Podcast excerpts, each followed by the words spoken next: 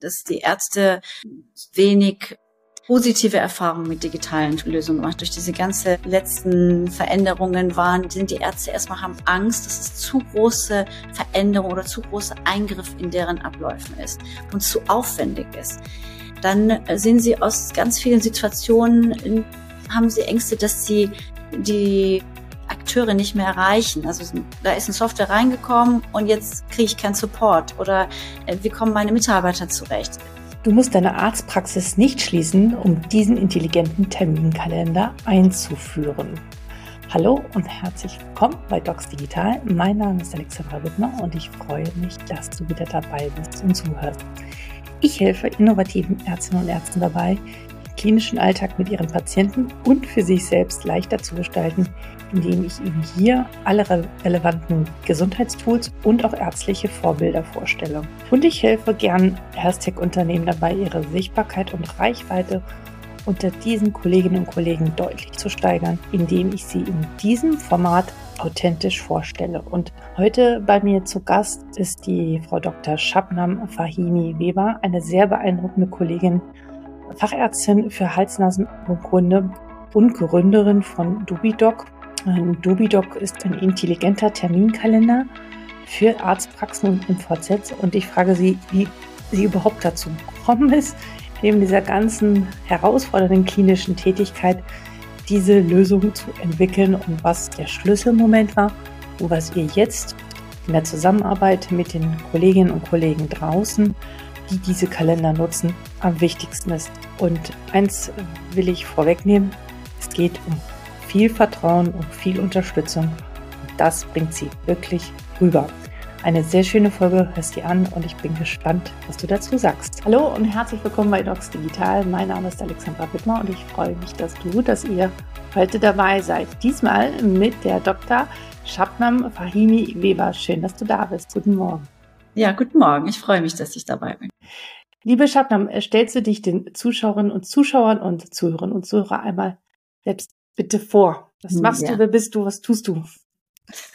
Ja, ich bin eine Medizinerin. Ich bin in Teheran 1970 geboren. Äh, meine Eltern äh, sind äh, Maschinenbauingenieur und Buchhalter, also ganz schwer naturwissenschaftlich geprägte Kindheit begleitet mich. Und ich habe dann irgendwann Medizin studiert und dann eine Facharztausbildung gemacht in Fach Hals, Nasen, Ohrenheilkunde und nach meiner Facharztausbildung auch bin sehr intensiv in die medizinische Versorgung, ambulante Versorgung reingegangen. Und erstmal eine große Praxis aufgebaut mit mehreren Kollegen. Inzwischen zehn Ärzte arbeiten in dieser Einheit. Und vor etwa sechs Jahren habe ich mich sehr für die Digitalisierung interessiert und habe dann ein weiteres Unternehmen gegründet, Dubidoc. Das ist jetzt aktuell mein Schwerpunkt. Äh, das war äh, Wahnsinn, wie schnell du das alles in kurzer Zeit zusammengefasst hast. Und da steckt so wahnsinnig viel hinter. Und ich bin sehr gespannt, äh, jetzt in dieser Zeit, in, den nächsten, in der nächsten halben Stunde mit dir in verschiedenste Themen reinzugehen. Erstmal, wie kam es denn dann, dass du nicht auch Wissenschaftler geworden bist, sondern zur Medizinerin? Wie, wie, wie kam das? Ja, ich wollte eigentlich erstmal auch Mathematik studieren. Also es war mal ein schwerer, also Mathe-Leistungskurs und da war ich auch immer gut. Und okay. aber es war, ich entdeckte total, dass ich ein, auch ein andere, ja, sagen wir mal, Talent hatte. Und zwar Umgang mit Menschen, Empathie, das hat schon von Anfang an eine ganz große Rolle gespielt. Und das war in diesen rein naturwissenschaftlichen Fächern nicht zu finden. Und Medizin war für mich so eine Brücke zwischen stark naturwissenschaftlich, aber auch Umgang oder Kontakt mit Menschen, was immer noch für mich unglaubliche Treiber ist. Dieses, und das habe ich in Medizin gefunden. Und deshalb habe ich mich dafür entschieden. Dein Weg raus nach der Facharztausbildung äh, in die Praxis und dann die Gründung einer eigenen Praxis mit so vielen Mitarbeitern. Wie kam das? Wieso hast du dich sozusagen gegen eine Klinikkarriere entschieden und hast gesagt, ich mache mein eigenes Ding mit einer eigenen Praxis? War da war so ein Unternehmergeist irgendwie schon immer in dir oder gab es da irgendwelche Umstände, die dich dazu verleitet haben? Ja, das war wirklich überhaupt nicht ich habe überhaupt nicht gedacht, dass ich irgendwann in die Praxis gehe, weil ich war insgesamt relativ ja, ehrgeizig, habe mit 18 Abitur gemacht und war damit 25 schon promoviert und wollte eigentlich in die Wissenschaft, hat auch mit einer Habilitationsarbeit angefangen und irgendwann kam unsere Chefarzt in die, in morgendliche Besprechung und sagte, ja, es ist in Essen, da wohnte ich zu dem Zeitpunkt, mhm. ein Hals-Nasen-Ohrenarzt überfahren worden. Eine Kreuzung. Und seine Frau mit zwei kleinen Kindern können die Praxis nicht bedienen, angerufen worden, ich kann jemand da einspringen, helfen. Und ich habe gesagt, ja, vorübergehend kann ich da helfen, ist kein Problem. Ich mache dann Vertretung. Und von da an hat diese Frau mich ehrlich gesagt nicht mehr losgelassen, hat immer gesagt, kannst du noch mal da und da. Und ich merkte, dass diese, diese unmittelbare positive Energie, die zurückkam in Kommunikation mit Patienten, das war in der ambulanten Versorgung viel größer. Und da habe ich gesagt, okay, ich gehe jetzt kurz rein in diese Praxis und mache daneben eine Wissenschaft und dann findet sie jemand. Und mhm. das war dann nicht so, weil als ich angefangen habe, merkte ich, wow, die Unmittelbarkeit zwischen ich entscheide was und möchte gerne das umsetzen und es kommt was zurück, das ist so stark in der ambulanten Versorgung, in meine eigene Praxis, so dass ich dann da geblieben bin und das Ding dann auch von diesen kleinen Praxis, damals 500 Patienten, die wir damals versorgt haben, jetzt versorgen wir über 10.000 Patienten, ist wirklich von dem Moment an entschieden, habe ich entschieden, das möchte ich jetzt aufbauen und ein größeres Team. Ah, okay, machen. du bist also in dieser Praxis geblieben. Ja, ich habe diese Praxis gekauft, genau, und ah, habe dann gemerkt, okay. wow, das funktioniert gut und es macht mir Spaß. Ich bin da geblieben. Und nach ungefähr fünf Jahren habe ich dann noch eine Kollegin dazu genommen. In der Zeit habe ich auch drei Kinder bekommen und merkte, das funktioniert auch gut. Und mit dieser Kollegin zusammen genau aufgebaut und dann noch einen Kassenarzt dazu gekauft und noch einen Kollegen dazu genommen und inzwischen äh, sind wir halt wirklich an mehreren Standorten. Das ist so über die, das ist auch, warum ich, das ist auch der Grund, warum ich zur Digitalisierung so darauf aufmerksam geworden, dass ich gesagt habe, die Zukunft wird so, wie wir da gearbeitet, damals gearbeitet haben, nicht gehen. Ich kann weder wachsen, noch kann ich effizient arbeiten. Also das war wirklich so ein, so ein richtiger Weg, wie es dann ja, dieses Wachstum und Veränderungen der letzten 15 Jahre, fast 20 Jahre, die habe ich alle mitgenommen, genau. Okay, zwei Fragen. Erste Frage. Du hast also das Gefühl gehabt, ich meine, das ist ja jetzt auch so ein bisschen Werbung für die Ambulantisierung, wo wir ja auch alle hinwollen und viele Kollegen sich ja die Frage stellen, will ich mir diesen ganzen Stress eigentlich überhaupt antun bei den politischen Umständen und überhaupt der ganzen Situation da draußen? Ähm, hast du gemerkt, ich kann meinen Patienten viel unmittelbarer helfen als in der Klinik? Also hast du da ganz klar einen Unterschied gespürt? Anscheinend, ja. ne? Ja, total. Mhm konnte, ja, genau. Und ich konnte, was noch wichtiger war, ich habe total stark positive Energie bekommen, unmittelbar von einem mhm. Patienten, dem ich geholfen habe. Das heißt, ich habe irgendwie jemand eine Nase operiert. Ich sag mal jetzt, ich bin Hals-Nasen-Ohrenärztin. Mhm. Und der Patient kam mit einem Blumenstrauß und ein, ein Geschenk dann nach zu mir. Das gibt's im. Krankenhaus, gab's es nicht. Ich habe sie operiert, dann war so tschüss, dann hat er und das war so eine ich so wow, das ist aber total nett und so in ganz kleinen Dingen. Jeden Tag mhm. war so irgendwie ich bin empfohlen worden von dem und den, weil sie den und den so gut behandelt haben. Also das war wirklich plötzlich also war so eine Verbindlichkeit, ne? Und das fand ich total ja. toll viele positive Verstärker. Viele Kollegen und Kolleginnen würden dann sagen, also das fällt mir jetzt so unmittelbar auf. Ach ja, das ist schön, ich habe dann meine Praxis und dann ist gut. Ja, also ich bin glücklich mit meinem Patienten und ähm, sehe zu, dass wir uns das hier gut einrichten und dass das gut läuft. Ich habe so eine gewisse Anzahl an Patientinnen und Patienten und dann ist gut. Aber du warst da irgendwie anders. Du hast gedacht, wie kann ich wachsen? Wie kann ich das größer machen? Woher kommt das? Also woher kam dieser, dieser, dieser, dieser, dieser Antrieb? Ne? Du hast gesagt, du bist sehr ehrgeizig. Aber wo, wo, woher kam das? Das ist ja jetzt nicht so unbedingt für alle Mediziner typisch. Ja, also ich würde sagen, dass eine meiner um, Hauptcharakterzüge ist Neugierde. Also ich bin wirklich immer interessiert, mhm. auch wenn ich Menschen unterhalte aus ganz unterschiedlichen Fachbereichen, ich möchte verstehen, was sie machen. Das hat mich einerseits getrieben, aber vor allem, ich brauche Menschen, Netzwerk. Ich finde das ganz toll, mit mehreren zusammenzuarbeiten, auch das war übrigens gar nicht so am Anfang, musste ich wirklich aktiv mich damit beschäftigen. Will ich denn meine Urlaubsplanung mit jemand absprechen? Das sind ja immer so von Nummer eins auf zwei Kollegen zu werden oder drei. Das sind ja so Dinge, die ich muss ein bisschen Freiheit aufgeben, dafür aber mehr Unterstützung mhm. bekommen. Und ich liebe diese Schwarmintelligenz. Ich mag das, wenn mehrere Leute an verschiedene Dinge zusammenarbeiten Und das war ganz toll. Und das Ergebnis war, dass ich in diesem Team wirklich inzwischen nur das machen kann, was ich gut kann. Wenn ich alleine, als ich alleine war, mhm. musste ich ja alles bedienen. Jetzt mhm. kann ich schon fokussierter das machen, was ich wirklich kann. Und ja, das gefällt mir sehr gut. Mhm. Hast du äh, zu dem damaligen Zeitpunkt, äh, also viele Fortbildungen gemacht? Wie kann man sozusagen sich da vergrößern, erweitern? Oder hast du dir das alles selbst beigebracht? Wo hast du dein Wissen herbezogen zu dem Zeitpunkt?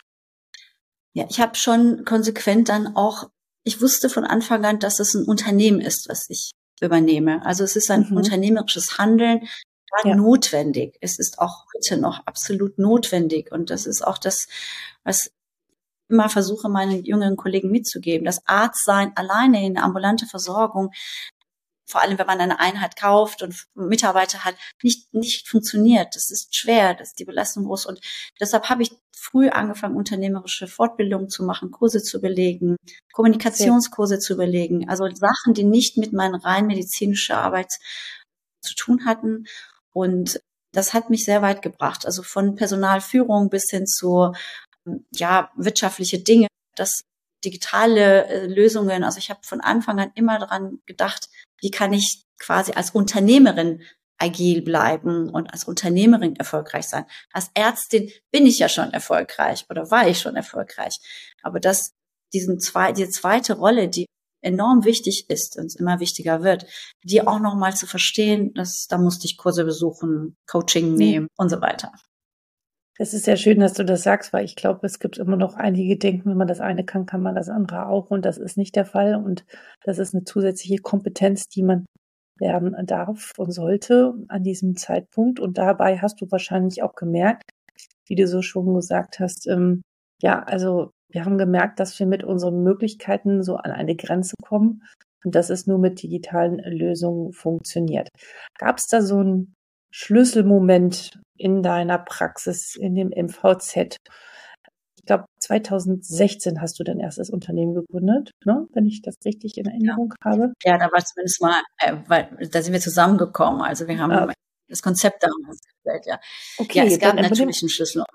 Ja, erzähl mal von dem Schlüsselmoment und dann, wie dann so die Idee gewachsen ist und wie lange von dem Schlüsselmoment der Idee bis zum Notar es gedauert hat. Ja. Ja, also der Schlüsselmoment kann ich wirklich, ich vergesse diesen Moment nicht. Es war, wir haben, wir hatten zwei Standorte damals.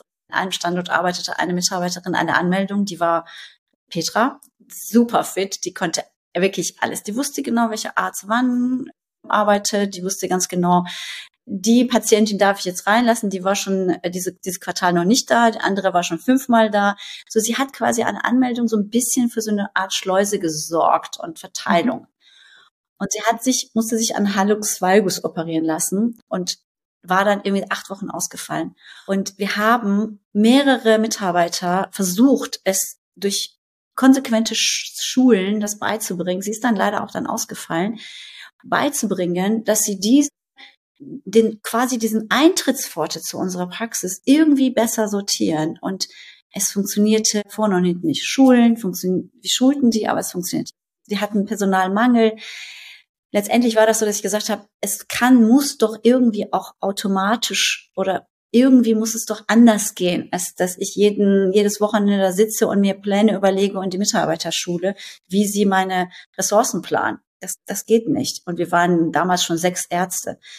Und äh, also diese, diese Moment war, als ich gesagt habe, okay, ich beschäftige mich jetzt auch mit modernere, mit automati automatisch hin, im Hintergrund ablaufenden Modelle und ich war im Urlaub, hatte drei Wochen Zeit, habe dann gelesen, recherchiert, gelesen und habe dann irgendwie auf so einem Papier so überlegt, okay, was muss passieren? Was sind unsere neuralgische Punkte in der Praxis? Was ist wirklich unser Pain?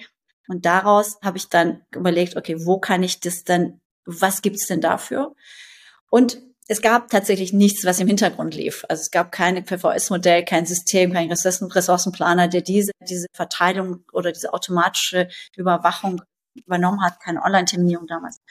Und dann habe ich mich mit der Uni zusammengesetzt, Uni Essen, habe die kontaktiert, weil ich ja wissenschaftlich war. Mhm. Wir haben damals eine, ein Konzept gemeinsam erarbeitet. Eigentlich haben wir die Firma relativ schnell gegründet, 2016, aber richtig Software fertig hatten wir 2020, weil wir da zu wissenschaftlich an die Sache rangegangen sind und vielleicht auch zu zu viel es überlegt haben, müssen wir alles perfekt sein, bevor das dann auch wirklich an den, den Mann gebracht wird. Und ja, also und das heute würde ich es wahrscheinlich sozusagen. Ganz genau, das war dann Dubidog und diese Dubidog arbeitet auch in ganz, ganz viele Praxen jetzt und hat dann auch das Versprechen erfüllt, was, was wir uns damals gegeben haben. Okay, jetzt sind sicherlich schon alle, die hier zuhören und zuschauen, ganz gespannt. Was bietet Dubidog an? Was, wobei hilft Dubidog den Praxen, den Ärzten und auch natürlich den Angestellten in den Praxen? Also ich glaube, den größten Mehrwert hat in unserer Praxis damals Dubidog eine Anmeldung gehabt. Also wir haben, also es ist auch nach wie vor so, dass wir die, diese Prozesse in an der Anmeldung komplett abbilden können, die im Hintergrund laufen. Das heißt, die Mitarbeiter brauchen das nicht händisch zu machen.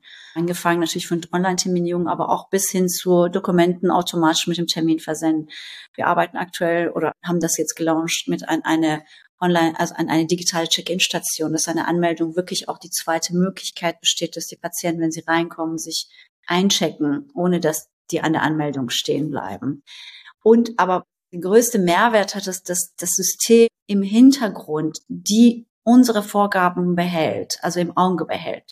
Es verteilt die Ressourcen. Das heißt zum Beispiel, wenn wir sagen, wir haben, wir möchten jetzt den Patienten, die in diesem Quartal noch nicht da waren, mehr Vorrang zu geben, dann denkt, sieht der Patient, okay, das sind jetzt alles neu oder beziehungsweise Patienten, die im Quartal nicht da waren. Die Patienten, die schon das fünfte oder sechste oder siebte Mal waren, das können wir einstellen. Die bekommen dann eine Woche später einen Termin oder zwei Wochen später. Das heißt, die, die Patienten, die Verteilung erfolgt viel effizient. Es priorisiert, es verteilt die Lücken, es füllt die Lücken. Wenn über Nacht irgendwas offen bleibt, denkt das System, ah ja, jetzt kann ich das mehr, mehr freigeben für die Praxis. Also es, wir legen dieses unser System einmal das fest, was wir wollen und das System überwacht es für uns. Wir haben aber inzwischen natürlich viele andere interessante Dinge. Es ist integrierte Videosprechstunde drin, integrierte Anamnese-Leitfaden, integriert digitale Über hm, Patientenversorgung, Patientenüberweisung. Also es hat damit angefangen, aber inzwischen mhm. sind es sieben oder acht verschiedene Funktionalitäten, die Arzt je nach Bedarf, was es eigentlich gerade benötigt, auch einsetzen kann. Und das gefällt den Kollegen sehr, die es nutzen, weil es nicht auf einmal mit einem Klotz kommt, sondern sie können sagen, okay, ich brauche jetzt diese Modul, also diese Funktionalität und meine Praxis ist gerade in diese Phase und ich nutze das, aber alles andere kommt dann mit der Zeit oder später. Und äh, ein kleiner Überblick von dem, was wir machen. Ja, vielen Dank dafür. Also ist es so, dass ihr euch an alle Fachrichtungen richtet oder habt ihr da so Schwerpunkte? Nein, wir versorgen alle Fachrichtungen deutschlandweit. Sie haben, wir haben natürlich, sagen wir so, wir legen ähm, vielleicht, also es ist so, dass es für uns, wir legen den Fokus auf Praxen, die eigentlich genug Patienten haben, als Praxis voll, aber schon besser die Abläufe abbilden wollen, um effizienter zu sein. Das heißt, aus dem Grund haben wir viele Praxen aus der Pädiatrie, hausärztliche Praxen, HNO, Orthopädie, Gynäkologie. Also wir haben wenig so plastische Chirurgie, sage ich mal, die quasi auf Patienten, ja, so, so auf Patientensuche gehen müssen im Netz. Also wir sind ja, ja auch keine okay. Plattform, wo man Patienten anwerbt, so, so das sind also wir die nicht. Praxen sind voll und ihr wollt einfach, dass die Abläufe dort besser sind fürs, für, die, für die Ärzte, fürs Praxispersonal, aber natürlich auch für den Patienten, dass er, dass es einfach angenehm läuft oder nicht da stundenlang am Telefon hängt oder sich nicht einchecken kann. Genau so ist das. Und ihr habt auch eine digitale Anamnese, habe ich gerade äh, so ein bisschen vernommen. Ja, aber, ja. Ist das so möglich, dass die Kolleginnen und Kollegen das so auch also in euren Modulen so anpassen können an, anhand in ihre Anforderungen oder ihre Fragen? Ja, also es, es ist alles anpassbar sozusagen. Sie können alles mhm. selbst. Wir arbeiten auch damit im Netzwerk mit auch anderen innovative Tools. Also wir sind, das ist ja auch ein Schwerpunkt von uns, dass wir nicht so quasi uns als so wichtig dem und sagen, wir müssen alles selbst machen und wir haben alles selbst, sondern wenn es interessante, sehr innovative Partner im Markt gibt, können wir, binden sie auch an uns an. Also wenn ein Arzt zum Beispiel das Bedürfnis hat, mit einem Tool zusammenzuarbeiten, was ganz für ihn super funktioniert, dann schaffen wir eine Anbindung zu unserer Software. Und da können wir zum Beispiel auch die Individualisierung der Anamnesebögen oder sonstiges auch machen mit Kollegen. Okay, das heißt also dieses wunderschöne Wort, ihr seid interoperabel mit verschiedenen Softwaren und wahrscheinlich auch mit verschiedenen PVS-Systemen. Genau. genau. Genau. Genau, wir sind interoperabel und können dann tatsächlich mit, haben eine Schnittstelle, haben eine eigene Software, die eine Schnittstelle äh, aufbaut zu über 80 Prozent der Praxissoftwareprogramme.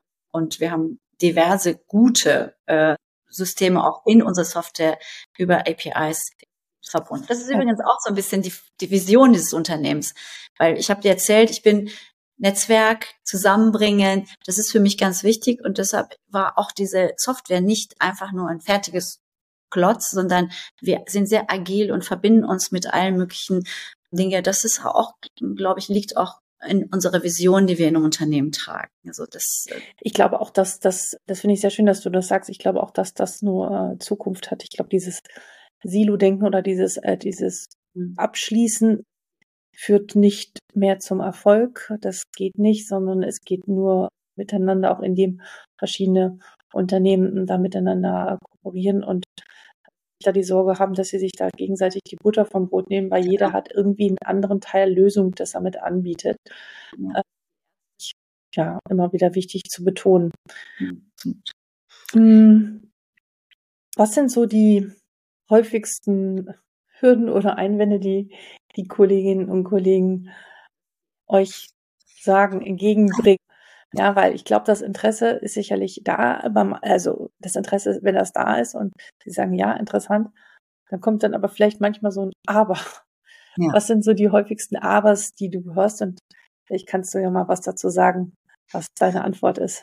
Ja, die häufigsten Abers kann ich ehrlicherweise auch ein bisschen nachvollziehen, sind dadurch meistens entstanden, die, dass die Ärzte wenig positive Erfahrungen mit digitalen Lösungen gemacht. Durch diese ganzen letzten Veränderungen waren, sind die Ärzte erstmal haben Angst, dass es zu große Veränderung oder zu große Eingriff in deren Abläufen ist und zu aufwendig ist.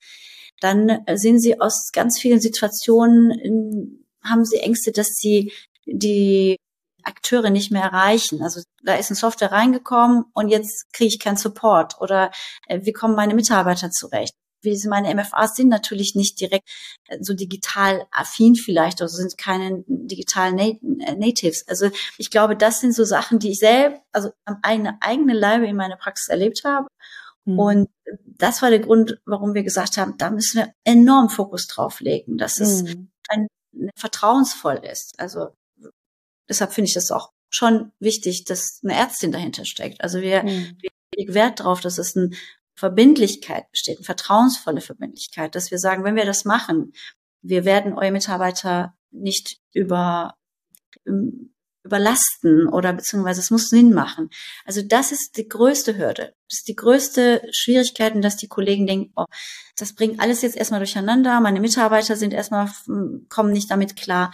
Also das, wenn das einmal entkräftet ist, dann arbeiten die Mitarbeiter total gerne mit solchen Tools, weil sie merken, also die Arbeit, die merken ja, wow, es wird schon echt einfacher. Und, aber diese Hürde ist ähm, braucht Überzeugung. Genau. Genau, und das hat auch wieder so ein bisschen was mit dem Thema Führung zu tun, was du Anfang gesagt hast, weil man muss ja nicht nur selbst überzeugt sein als Praxisbesitzer oder Inhaberin, sondern seine Mitarbeiterin, Mitarbeiter darf man auch mitnehmen und die auch noch überzeugen. Und das alles anzugehen, ja, das kostet schon Kraft und die ist auch wiederum begrenzt. Das heißt, die Hürde darf sehr niedrig sein und deswegen finde ich es unheimlich wichtig, auch natürlich einen Top-Kundensupport zu haben und eine gute Einführung. Wie macht ihr das mit der Einführung? Müssen die jetzt ihre Praxen schließen oder die Mitarbeiter irgendwie eine Woche schulen? Wie läuft das bei euch ab? Also auch das muss ich sagen, meine eigene Erfahrung. Ich habe bei unserer Sales-Mitarbeiter haben wir gesagt, ihr geht auf gar keinen Fall in die Praxen rein und setzt euch in ein Wartezimmer der Ärzte. Die sind nämlich voll. Ich kenne das. Wenn irgendjemand bei mir antanzt, meine Sprechende, ich, um Gottes Willen, ich habe keine Zeit dafür. Also es muss alles so ein bisschen in der, in der Freizeit, also in der Zeit sein, wo die Ärzte nicht so sich selber die Zeit aussuchen. Also so wirklich meinetwegen auf den Kongressen oder wenn sie Interesse haben, dass sie uns jede Zeit erreichen können. Das ist erstmal der erste Schritt. Aber nochmal auf deine Frage zurückzukommen, auch das Thema Onboarding, also wie binden wir mhm. eine Praxis das ist für uns, für mich auch da ganz wichtig, dass nichts liegen, nichts stehen bleibt, dass es weitergeht. Wir können uns nicht erlauben, zwei Tage die Praxis zuzumachen, auch noch nicht mal einen Tag. Das heißt, unsere Mitarbeiter machen bereiten das alles vorher vor. Also sie machen wirklich eine Remote, sie gehen dann da in das System rein, planen das Ganze. Es muss ein Verantwortlicher in der Praxis sein, der so ein bisschen, meistens entweder der Arzt oder der Praxismanager. Und sogar die Schnittstellen machen sie alles quasi remote. Da können sie alle normal arbeiten, da passiert gar nichts. Und irgendwann ist der Zeitpunkt Mittwochnachmittag, gibt es eine Schulung, Donnerstag starten sie damit. Und am Donnerstagmorgen sind unsere, so nennen wir sie, wir nennen sie Welpenwochen. Wir begleiten die Praxen zwei, drei, vier Wochen so intensiv, dass sie wirklich alle ongeboardet sind, dass sie alle wirklich alle Prozesse verstehen und dann gehen sie in eine sehr verbindliche Supportübergabe mit allen Personen. Also ich kenne dieses Thematik. Ich weiß es am eigenen Leib, wenn Software eingebaut wird und dann eingebaut, tschüss, ich kenne niemand mehr und ich muss dann hinter einem Support hängen. Das wollten wir nicht. Und deshalb haben wir das, diese Prozess des im Hintergrund die Dinge aufbauen, fertig machen und dann Schulung von da an starten und dieses dann auch begleiten war für uns ist äh, ganz wichtig. Was, sind, was ist denn eines der schönsten Feedbacks bei diesem Onboarding-Prozess, den ihr in den letzten Wochen bekommen hab, habt, ja, die du also gehört ich, hast? Genau, schönes Feedback war, ich war jetzt in einem, in einem MVZ, eine große MVZ, die jetzt zu uns ja. gewechselt hat. Und dann der Geschäftsführer, da ist ein Geschäftsführer, hat ja. gesagt, ich habe von keinem MFA irgendwie Mobben gehört. Das funktioniert. Und ich so, und äh, ja, es ist natürlich, kommen immer wieder schöne Sachen, wo sie sagen, ja, das, äh, das hat da super schnell geklappt. Oder wenn wir einfach anrufen und sagen, ja, wir haben keine, nee, keine Fragen. Und jetzt gerade auch eine große orthopädische Praxis sagen einfach, das funktioniert nach sieben Tagen. Es braucht so, bis die alle das können. Wir rufen aber jeden Tag an und fragen, funktioniert alles? Und dann sagen sie, ja, funktioniert alles. Es ist echt, es läuft. Und es, da ist das System ja auch irgendwie so intuitiv ist, dann ist das ja auch der Wechsel von einem relativ komplizierten PVS-System, ganz sag mal, altertümlichen Kalender, was wenig kann, dann macht es ja auch Spaß. Also es macht auch dann den Mitarbeitern Spaß. Und das ist, glaube ich, für uns eine, ja, für mich ein sehr wertvoller, ja, wie damals, als ich mich niedergelassen habe und da kam ein Patient und sagte, ja, Frau Doktor, ich habe hier die Blumen, so, Sie haben meine Nase. Auch das ist das, was mich und mein, mein Team total motiviert, wenn Sie sagen, ja. hey, es gibt keine Supportfälle, die Praxis läuft super, dann denke ich, ja, richtig gemacht. Und die Patienten? Haben die Kollegen und Kolleginnen auch Angst, so nochmal ihre Patienten zu verprellen, weil die plötzlich dann nicht mehr damit umgehen können, wenn sie sich irgendwie selbst einloggen sollen oder selbst die Dinge in die Hand nehmen dürfen? Also für Patienten gibt es wirklich, glaube ich, da gibt es so gut wie niemand, der sich darüber äh, beschwert, weil die Erreichbarkeit der Praxis viel größer ist. Also sie können abends mhm. die Dinge machen. Wir schicken dem Patienten alles, was er braucht, schon vorher. Oder sogar, wir schicken sogar den Patienten wenn sie sich in die Praxis eingecheckt hat, eine, eine prognostizierte Wartezeit. Das heißt, der Patient kann einkaufen gehen, irgendwas machen und 15 Minuten vorher kriegt ein SMS, jetzt kannst du kommen. Also die meisten Patienten finden es toll. Wir hatten damals aber auch häufig diese, diese Geschichte, gerade bei Hausärztchenpraxen, ja, unsere Patienten sind zu alt und können damit nicht umgehen. Das ist tatsächlich, können die, die eingebunden sind, das ja. nicht wieder stetigen, weil das sind entweder die Kinder, die außerdem die älteren Menschen werden auch immer digitaler und das ist das für die Patienten ist es ähm, durchaus und hat sehr viel Vorteile und da haben wir bisher noch nie eine Hürde gespürt oder oder äh, gehabt. Okay. Und ich muss aber trotzdem noch einmal zu diesem Thema was sagen, weil wir haben ja, wir geben, wir legen ja unser Fokus schon auf die Prozesse der Arztpraxis. Also wir möchten und für mich und für uns ist auch wichtig, die Bindung zwischen Arzt und Patienten zu stärken. Also wir wollen ja, dass die Ärzte mehr Zeit haben. Wir wollen ja nicht, dass die Patienten aus irgendeiner App wieder einen anderen Arzt nehmen, wenn der gerade im Urlaub ist. Also wir sagen, es geht über die Praxis-Webseite, wir stärken die Praxis-Webseite des Arztes. Es ist ja auch so, diese Bindung ist für uns auch wichtig, dass, dass wir auch auf der Strategie des Unternehmens immer darauf basiert, die Bindung zwischen Arzt und Patient zu stärken. Und das kommt wirklich gut an. Also es finden die, ist mhm. nachhaltiger. Mhm. Es ist einfach, macht einfach, äh, das empfinden die Patienten als genauso. Gibt es noch einen Einwand, den du oder ein Aber, was du also die, also Einwand ist manchmal auch dieses Thema brauche ich nicht, meine Digitalisierung, es läuft die Praxis gut, wir haben genug Geld.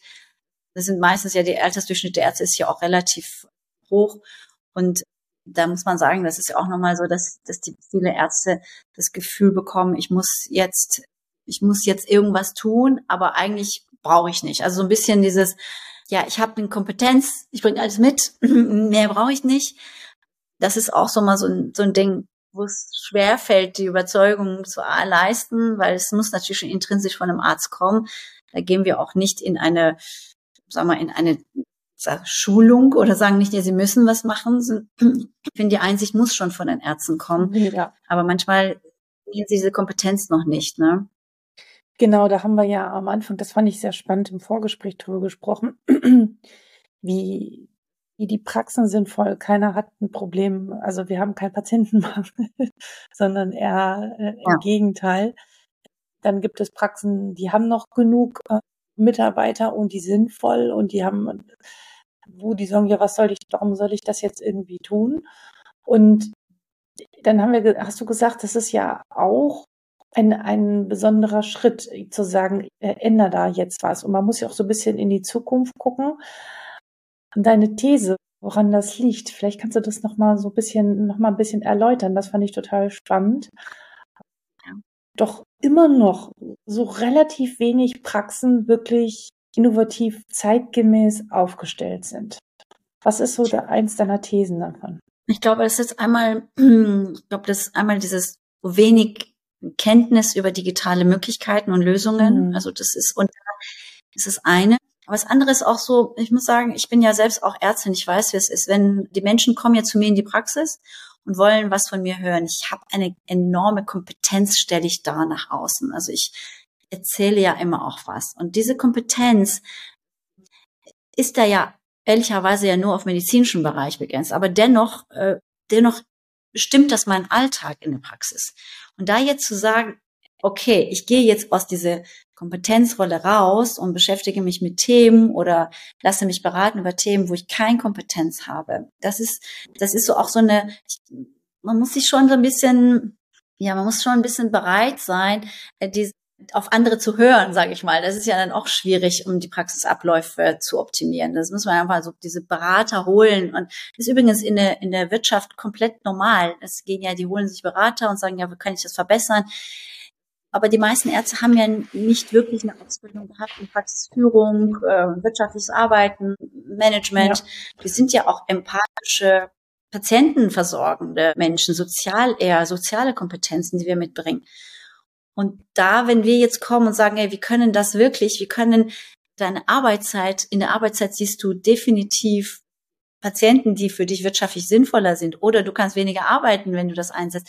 Das ist noch nicht so richtig, müssen sie uns, müssen sich auf uns verlassen, also müssen wir vertrauen. Das ist, das ist eine Sache. Und ich muss noch einmal sagen, es ist ja auch die Ärzte, die Kollegen sind ja im Durchschnitt auch etwas älter und viele denken, ich muss nicht machen, ich werde das schon jetzt so zu Ende machen. Aber Erstens ist es, finde ich, extrem wichtig fürs Team, dass ich mit Vision, auch bis ich 65 bin, mit Vision und mit Energie in eine Praxis stecke und sage, ich, ich investiere noch was, nicht Geld, sondern auch einfach Aufmerksamkeit in den Prozess. Ich schaue mir an, ob dein Stuhl noch funktioniert. Ich schaue mir deine Arbeitsprozesse an. Und diese Praxen profitieren auch davon, dass sie ihre Praxis besser abgeben können. Also welche junger genau. Arzt möchte in eine Praxis sein, was so echt keine keine Ahnung, kein, kein digitales Tool hat. Das gibt es überhaupt nicht. Also Karteikarten, das naja, man nicht. muss schon sagen, die Praxis, ja, die Praxissitze, wo es noch Karteikarten gibt, die werden sicherlich nicht mehr in Zukunft so gut weggehen. ja. Das ist. Und diese, dieses, ich meine, diese Kompetenz abzugeben, ein bisschen unternehmische Dinge oder nicht abzugeben, sondern lernen oder auf die anderen zu hören und aber auch etwas etwas zukunftsorientierter zu planen in den Prozessen, das wäre sicherlich für viele Arztpraxen, das würde die ambulante Versorgung sicherlich nochmal stärken. Und äh, das würde ich mir wünschen. Und da wollen wir auch mit, mit, mit, mit dem Unternehmen, wollen wir auch mit Dubidoc einen Weg da, eine Möglichkeit da bieten, um den Ärzten das einfacher zu machen oder den Weg leichter zu machen. Glaubst du, dass es notwendig ist in Zukunft, oder ich, ich, ich hoffe nicht, dass, also weiß ich nicht, dass das fast keine Praxis mehr unter, ohne ein, so ein IT-Management, Praxismanager auskommt. Also man kann sich das ja vielleicht in Großstädten und großen MVZs, ja, aber so Einzelpraxen auf dem Land, da wo ich bin, oh meine Güte, stelle ich mir sehr schwierig hm, vor. Ja. Was glaubst du? Ich glaube, das ist möglich. Also es ist mhm. möglich, dass dann jetzt nicht jeder so ein BWLer da sitzen hat. Ich kenne auch Praxen, viele auch Einzelpraxen auf dem Land. Es ist aber gut, wenn, wenn das Team ein, zwei Leute hat, die so ein bisschen vielleicht digital interessiert sind. MFAs, die sind ja in vielen Praxen, in denen wir sind, da ist eine pfiffige MFA, die Lust hat, auch mal was Neues reinzubringen. Und es ist, glaube ich, auch wichtig, dass, dass die Ärzte einfach mal einen Teil ihre Fokus darauf legen. Ich weiß, dass die Patientenversorgung alle Dinge sehr viel Zeit aufnehmen, aber wenn ich die Prozesse nicht wirklich im Auge behalte, dann äh, funktioniert das nicht. Also einfach mal, ich sag mal immer so zwei, drei Stunden in der Woche sich mit so ein Themen beschäftigen, unternehmerische Themen. Das kann Personalführung sein, das kann, das ja. kann äh, Infrastruktur sein, weil sich mit unternehmerischen Themen zu beschäftigen, das macht ja auch Spaß. Das kann ja auch interessant sein, weil das Horizont auch erweitert. Und da braucht es nicht aus meiner Sicht unbedingt so einen großen Manager, ITler, BWLer. Hm. Nein. Glaubst du, ist es sinnig, ist, ich meine, das ist jetzt nicht unser Thema, aber nur eine Frage dazu, dieses Denken auch schon ein bisschen im Studium so ein bisschen anzuticken, also ein kleines Bewusstsein dafür zu schaffen. Also ich meine, die digitalen Themen so langsam, so langsam beschäftigen sich damit, ja, aber wirklich, das, das geht in Schneckentempo, habe ich das Gefühl. Ähm, ja. Aber auch diese Kompetenzen, von denen du sprichst? Glaubst du, das wäre sinnig, da schon so ein bisschen einen Blick hinzuwenden, zumal wir ja immer, wirklich immer mehr Ambulanzen in Zukunft haben werden müssen?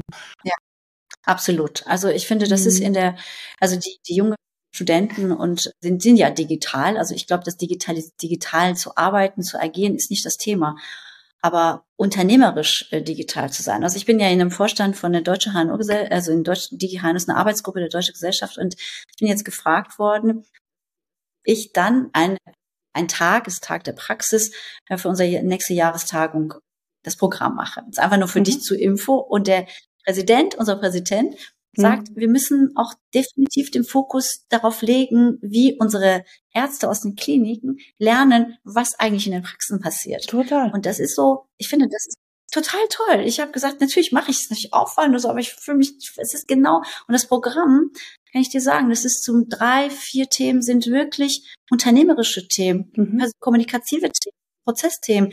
Und da sind aber auch andere Themen, sind wissenschaftliche Themen. Also wie gesagt, dieses immer mehr eins reinzubringen, übergreifend mit den Assistenzärzten, die möglicherweise in der Zukunft auch die Praxen übernehmen werden oder in eine ambulante Versorgung gehen, das finde ich total visionär von dem, von unserem Präsidenten, der das Ganze auch nach vorne bringt. Also da müssen wir ein, müssen wir noch mehr reingehen. Also das halte mhm. ich für wichtig und die Bereitschaft ist da. Sie wollen es wissen. Sie wollen mehr verstehen. Wenn jetzt hier eine Kollegin Kollegin ist und sagt, Mensch, das klingt alles toll, ich möchte mir Dubidoc angucken, aber es gibt ja schon so viele andere auch auf dem Markt. Ja, so, es gibt ja schon andere Softwareanbieter. Was ist so euer, was ist so, das nennt sich auch so schön äh, euer USP. Was macht euch besonders? Was ist euer größtes Unterscheidungsmerkmal? Was ist so deine Antwort darauf? Also erstens, unsere absolute Fokus liegt bei in den Arztpraxen, also Hauptfokus in Arztpraxisprozesse und die Bedürfnisse der MFA. Also wir sind nicht unbedingt eine Plattform, mhm. B2C-Plattform, wo die Ärzte anfangen, Patiententermine zu suchen. Das würde ich sagen, ist einfach so. Also mhm. Online-Terminierung ist natürlich ein wichtiger Tool, das, äh, aber das ist nicht alles. Also da schauen wir drauf. Das Zweite ist, dass wir interoperabel, das heißt, wir sind von der Philosophie des Unternehmens, von der mhm. Software her, bieten wir enorm viel Schnittstellen und Themen zu andere bestehende Programme. Das heißt, wir wollen auch nicht alles verdrängen, sondern wir wollen kooperieren, zusammenarbeiten.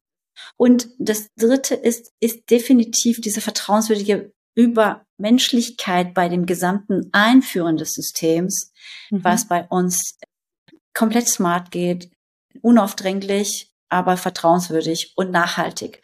Und das glaube ich für viele Arztpraxen wichtig. Also es geht nicht um Features, ich habe das, ich habe das, ich habe das. Das ist also wir haben alle alles, sage ich mal jetzt. Nur ne? wichtig ist, wie ist die Unternehmensphilosophie?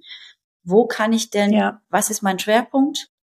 Und wir haben ja. den Schwerpunkt auf diese drei Dinge gelegt. Wir wollen vernetzt und interoperabel sein. Wir wollen die Hürde niedrig halten, um den Mitarbeitern die, die Zukunft näher zu bringen, in die Praxen bringen. Und wir wollen nicht eine B2C-Plattform sein, wo die Patienten leicht die Ärzte wechseln können. Für uns ist diese Verbindung zwischen Arzt und Patienten wichtig. Und daher haben wir eine Berechtigung und daher haben wir auch viele Kunden. Daher sind wir auch erfolgreich, glaube ich. Das ist ähm, ja, ich bin ja. dankbar, dass wir diesen Weg gegangen sind von Anfang an. Und daran glaube ich heute noch, egal wie viele Mitbewerber auf dem Markt sind, das daran glaube ich und mein Team auch.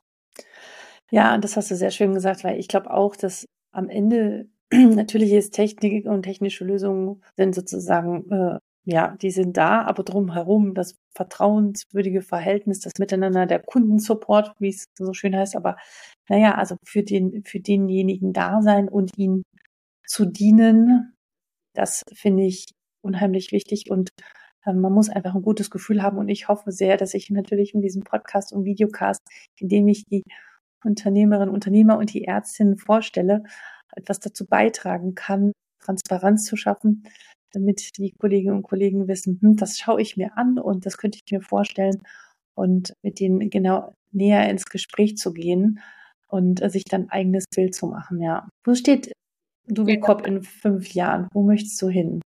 Also, du hast ja schon so ein bisschen ja, was gesagt äh, eurer Vision. Ja, ja, wir sind, wir wollen, bitte? Nee, ja, wir wollen, äh, ja, wir wollen in fünf Jahren wirklich eine der ähm, innovativsten, interoperabelsten Programme sein, mit der die Ärzte in den eigenen Arztpraxen wirklich ihre Prozesse abbilden können und einfach vereinfachen können, die Dinge, die laufen. Also ich ist so, für uns geht's nicht äh, sehr stark um diese KPIs, ich muss das, das, das an Zahlen erreichen, sie viel Umsatz, so, sondern für uns geht's darum, dass wir ein sehr relevante Player im System sind und für Innovationsschübe sorgen.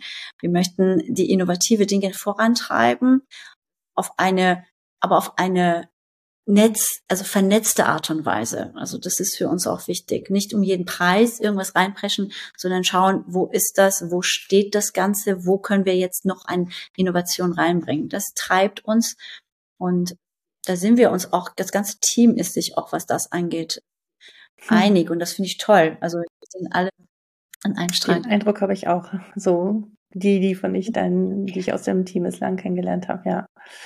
Ja, sehr schön.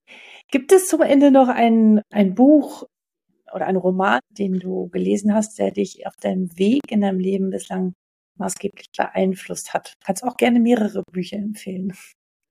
Oh, okay, ja.